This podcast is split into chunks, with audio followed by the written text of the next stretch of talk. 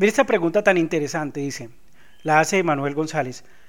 Buenas, profe. Mi pregunta es la siguiente. ¿Qué cantidad proteica o qué cantidad de proteína es la que comúnmente puede absorber el cuerpo para poder regenerar las fibras musculares? Sucede que siempre está um, entre 0.8, 1, 1.5, 2, 2.5, etcétera, y ya con tantos estudios uno no tiene en claro al fin y al cabo cuál es la ingesta adecuada. Varía conforme al somatotipo de cuerpo que tenga cada uno, pienso. Primero quiero decirte algo. Tu pregunta es, ¿qué cantidad de proteína es la que comúnmente puede absorber el cuerpo para regenerar las fibras musculares? La proteína, que está compuesta por aminoácidos, no tiene como única función regenerar tejido o convertirse en tejido. Tiene muchísimas funciones y una función pequeñita, de hecho, muy pequeña, es hacer anabolismo, que es regenerar tejido, lo que tú colocas allí como regenerar tejido. Entonces, dentro de lo que hace la proteína tiene que ver con sistema inmunológico, tiene que ver con tus intestinos, con tu cerebro, con muchas otras, digamos, características aparte de la fibra muscular. Entonces, no solamente es para la fibra muscular. Lo otro, dices cuánto puede absorber lo que tú comas.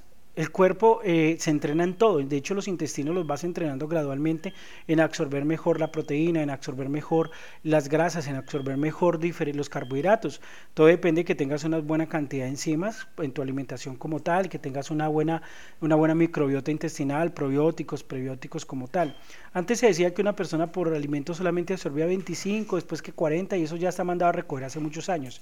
Y ojo, te quiero decir algo, tú dices que con tanto estudio, si tú miras los estudios entonces la tienes clara, porque los, hay estudios que dices que puedes eh, llegar, casi todos los estudios rayan y que pueden llegar a 2.5 y 3 gramos de proteína.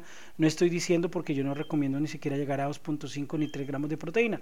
Yo generalmente si recomendaría algo que haría entre 1.8 y 2 gramos de proteína. La OMS nos habla de 1 a 1.3 gramos de proteína por kilo de peso corporal.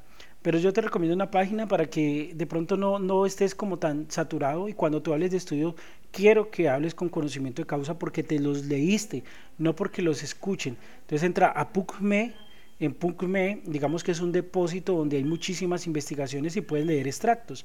De hecho, puedes comprar investigaciones mucho más amplias. Eh, o está el Instituto Internacional de Medicina del Deporte o de, perdón, de Nutrición Deportiva. Allí vas a encontrar muchas cosas interesantes. Está, está el Comité Olímpico Internacional también, donde vas a encontrar muchas cosas e informes interesantes.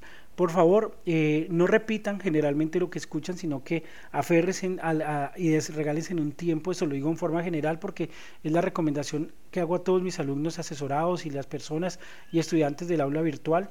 Eh, por favor, lean las investigaciones completas, no repitan lo que otros dicen, sino que vayan por una información bien sana. Eh, PUCME se escribe como Publicaciones Médicas, PV, raya al piso, MED. Allí vas a encontrar una cantidad de información bastante chévere para que de pronto estés más consolidado. Muy bacana tu inquietud, full bacano.